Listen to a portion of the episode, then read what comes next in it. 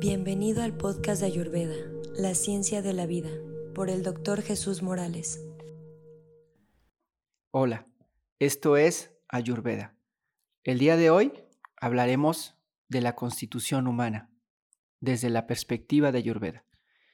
Ayurveda, como bien lo sabes, es una ciencia milenaria, es una ciencia que desde hace miles de años los hombres observaban y observaban mucho las características de cada ser humano. Todos los seres humanos somos diferentes, todos. Si tú sales a la calle y observas a tu alrededor, ninguna persona es igual a ti, ninguna. Y aún pudiendo tener un hermano gemelo, una persona muy parecida a ti, aún hay diferencias entre tú y esa persona, mínimas. Y esas pequeñas diferencias son las que marcan también la diferencia en nuestra forma de pensar. Imagina tú si un cuerpo es diferente, cual más la forma de pensar de cada ser humano. Si ningún cuerpo es igual, hay diferencia entre el grueso del cabello, el tamaño de los ojos, el color de los ojos, la forma de caminar. De igual manera, nuestro cerebro es diferente. Las estructuras activadas, la forma de pensar, la herencia de cómo pensamos, hábitos y costumbres heredados, al mismo tiempo heredados genéticamente, además de socialmente, y al mismo tiempo las conductas y la forma de pensar, la forma de caminar, todo eso nos hace diferentes a cada ser humano. Eso también implica nuestros pensamientos, nuestras emociones, nuestros sentimientos, cuáles son los sentimientos que más predominan en nosotros. Entonces Ayurveda dice que no existe un ser humano igual. Ayurveda dice que cada ser humano debe ser tratado, de forma independiente. Es decir, nosotros en Occidente aprendemos que una pastilla puede solucionar un problema para cientos de personas, o que se da una dieta para muchas personas iguales, o una vacuna, eh, o un medicamento. Aquí es algo parecido, pero ellos piensan que cada ser humano tiene situaciones tan precisas que lo diferencia uno de otro y en una pequeña porción o cantidad puede variar lo que para nosotros podría ser un alimento, para otra persona podría ser un veneno. Para lo que para una persona podría ser algo tóxico, para otra persona podría ser lo, lo que lo cure. Y es por eso que nosotros escuchamos constantemente algún conocido que te dice, mira, esto me cambió la vida. Yo probé esto y me quitó tal enfermedad. Esto me compuso completamente de todo. Yo estoy seguro que esto que tomé a mí me curó. Y con esa misma fe lo tomamos y después de cierto tiempo decimos, a mí no me hizo lo mismo, ¿no? Pero pues sí, sí creo que me hable con la verdad. ¿Por qué me habría de mentir, no? Bueno, es que eh, esas características únicas hacen que de igual manera ciertos alimentos, ciertas condiciones de vida, el ambiente, la humedad, la temperatura, la altura en la que vivimos genera características diferentes y situaciones diferentes, enfermedades diferentes, padecimientos y al mismo tiempo emociones diferentes en cada persona. Así está bien que para algunas personas vivir en el frío, vivir en los lugares frescos, vivir en los lugares de un clima fresco y frío es lo más agradable y lo que estabiliza a esa persona, lo que lo mantiene tranquilo, relajado, estable pero hay personas a las que esa cantidad de fresco les hace daño. De igual manera, las partes húmedas. Hay, hay eh, lugares húmedos y frescos que le hacen muy bien a una persona y a otros los enferma. Hay algunas personas que muy bien les hace el calor. Hay esas personas que no pueden vivir en el frío y en el calor se sienten tan cómodos, les gusta estar sintiéndose porque no sudan tanto, porque el calor los hace bien, porque lo soportan muy bien, porque no les afecta tanto calor.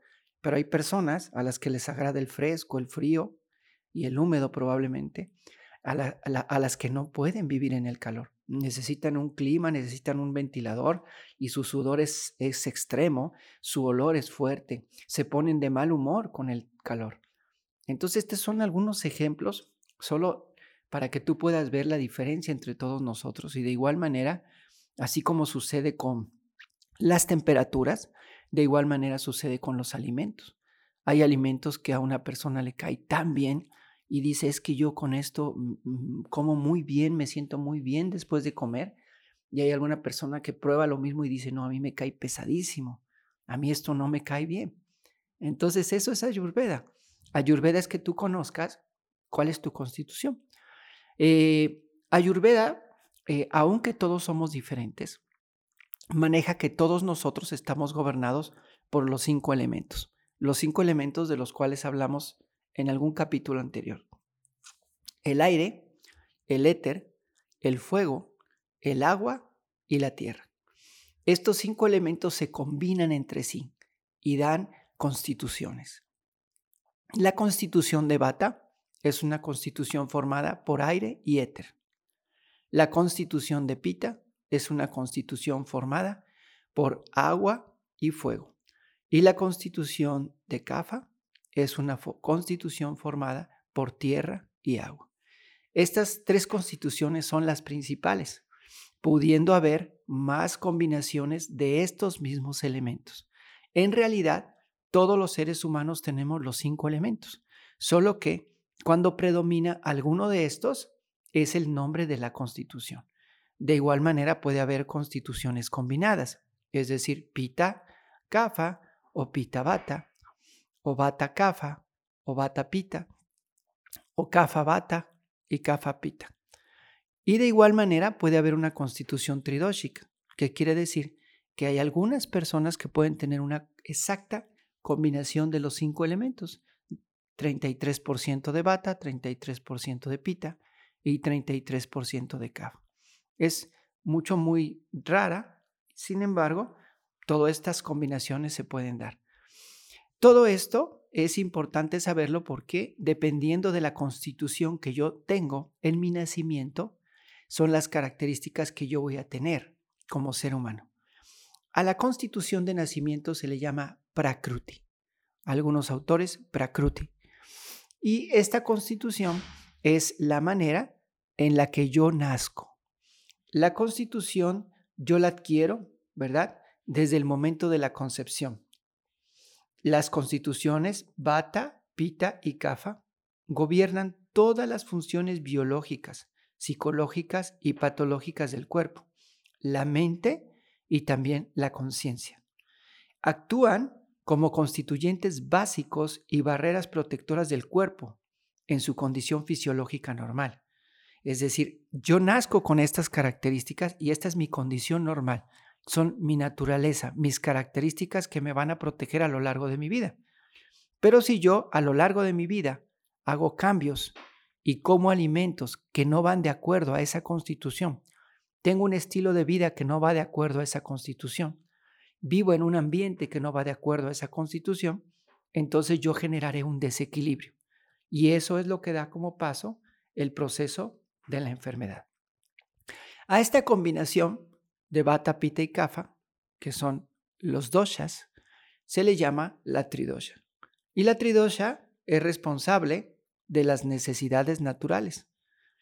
Los doshas son responsables y también de las preferencias de cada persona, de sabor, temperatura, de la comida y las características.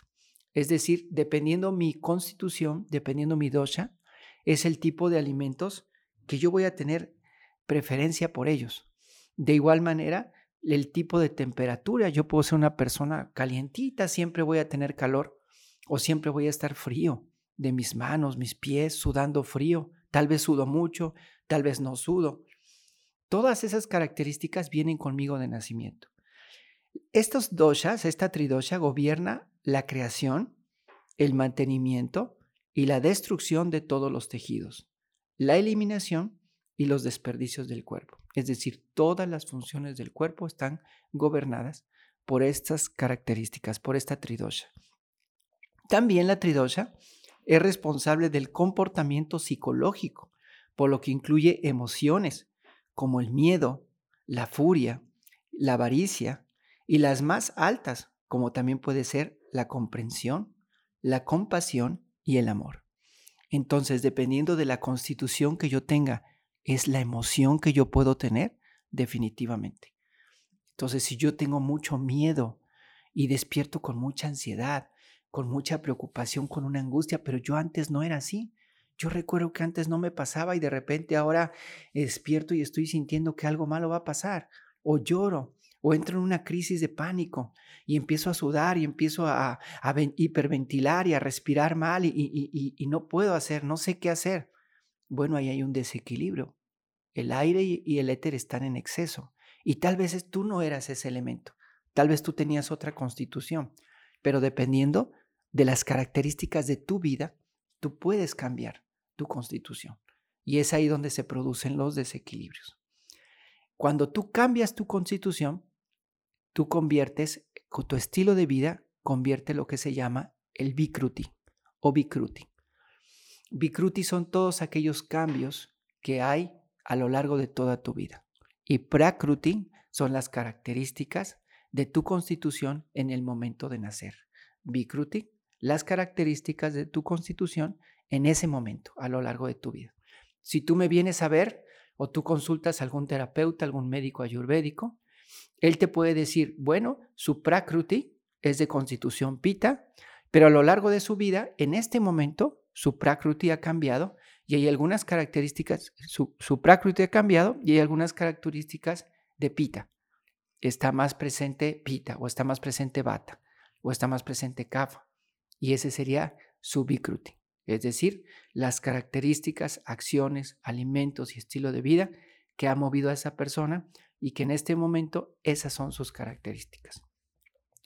Por lo tanto, el tridosha es la base de la existencia psicosomática del hombre, de la existencia de salud, de la existencia de su cuerpo, de su mente y de su ser. La constitución básica de cada individuo, es decir, el Prakruti, se determina desde la concepción. Desde que nosotros somos concebidos, las características de constitución de nuestro padre y de nuestra madre, así como todo su árbol genético, vienen en el momento de la concepción. Exactamente como lo sabemos en Occidente, se combinan, se combinan los gametos masculino y femenino y aportan cada uno sus su características cromosómicas. Pero en Ayurveda las características cromosómicas incluyen además las características dóxicas, es decir, las características que tendrá esa persona a lo largo de toda su vida.